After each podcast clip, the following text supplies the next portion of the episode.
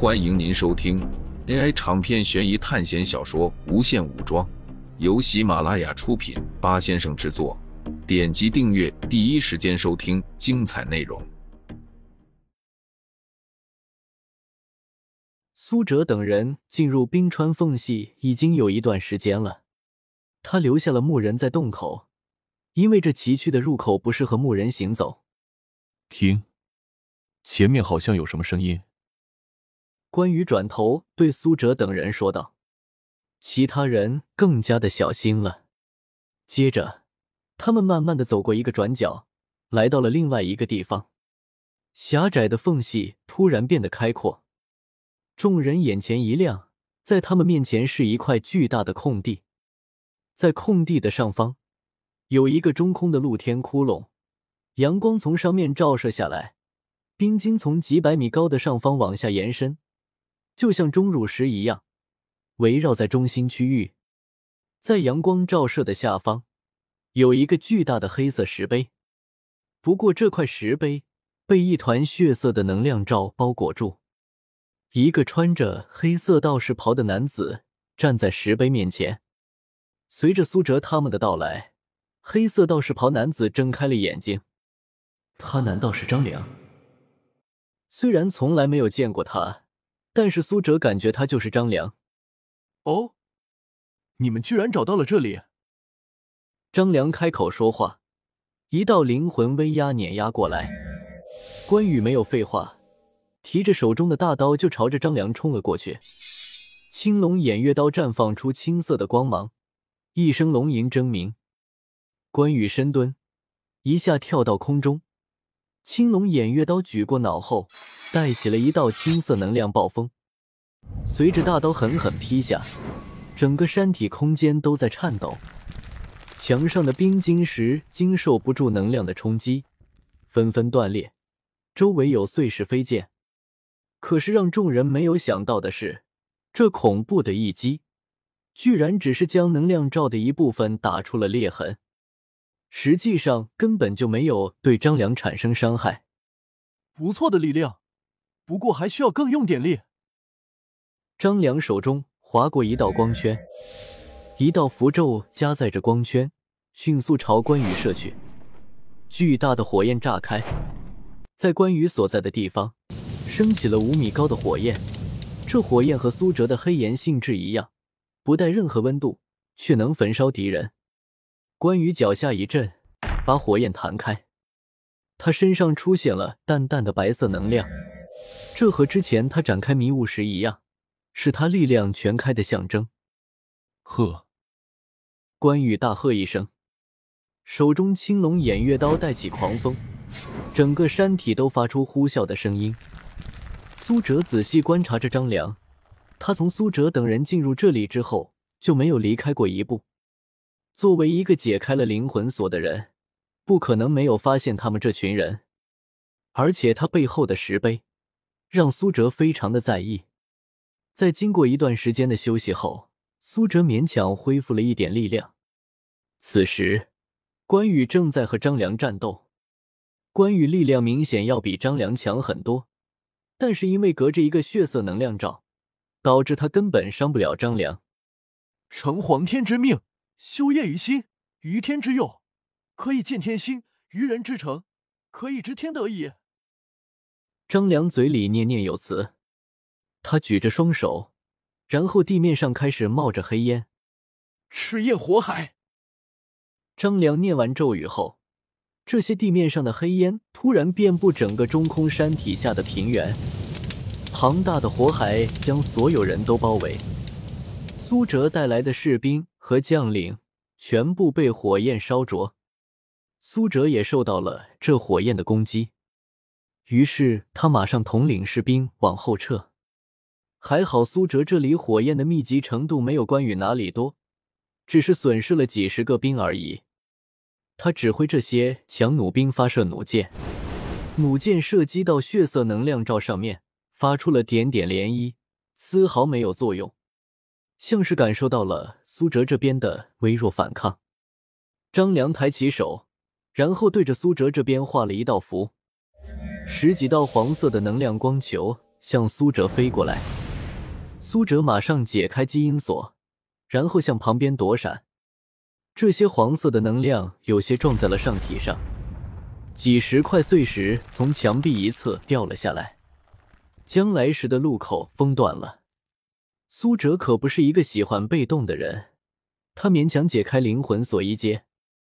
他的灵魂锁和基因锁不同，他的基因锁是用来辅助的，而灵魂锁则是用来攻击的。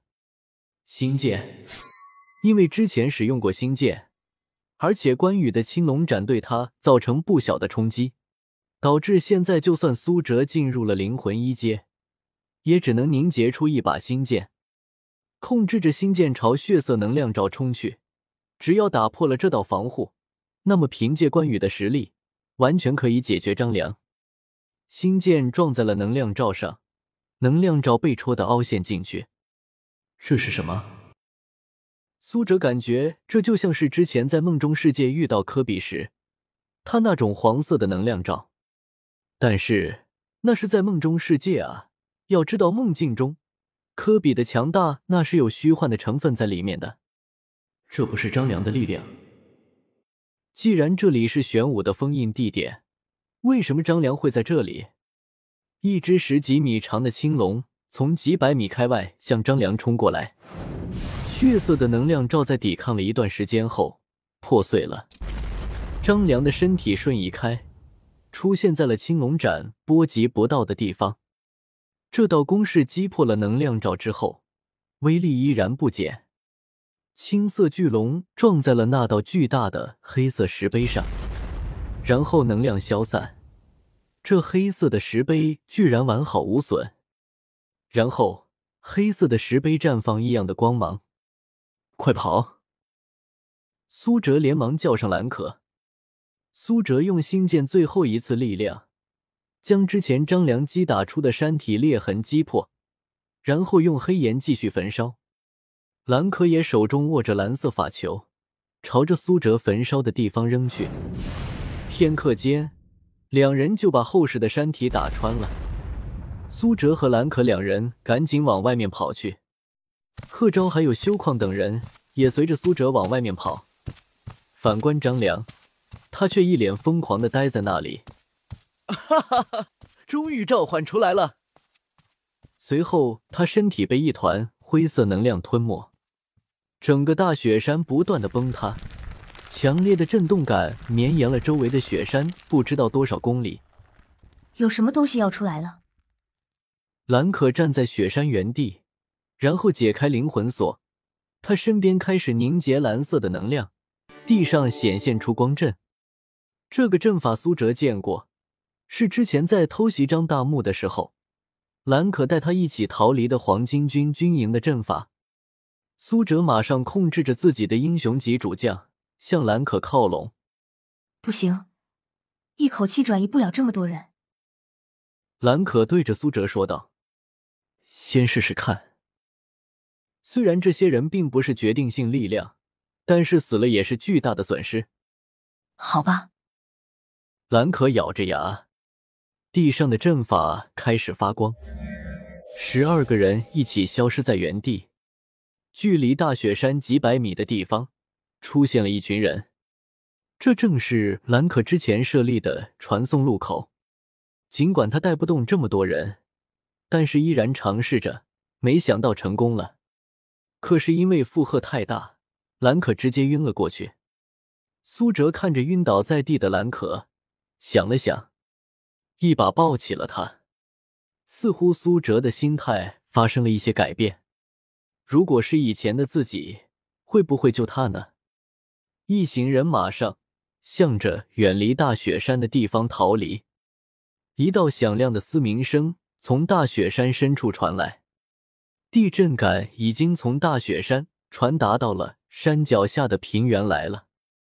这时，从山峰的上面汇聚了一道冰蓝色的光柱，但是这道光柱里面夹杂着灰色的能量。看起来并不是那么洁净。那是什么东西？贺昭指着那个方向，冲过来一条巨大的黑蛇。苏哲看过去，发现有点熟悉。黑水玄蛇，不光是黑水玄蛇，不远处的山峰有一只巨型的白熊，它不断拍打着山峰。一条苏哲没有见过的巨型白狼从山脚跳了上去。这些巨型生物第一次汇聚在这里。就在这时，一道巨大的身影浮现，他的身体透黑，然后不断的从空中吸收那些能量。看到这个生物的出现，白狼、玄蛇还有巨熊一拥而上，朝着他跑过去。他们好像不愿意看到那个生物吸收那股能量。听众朋友们，本集为您播放完毕，欢迎订阅专辑，下集精彩继续。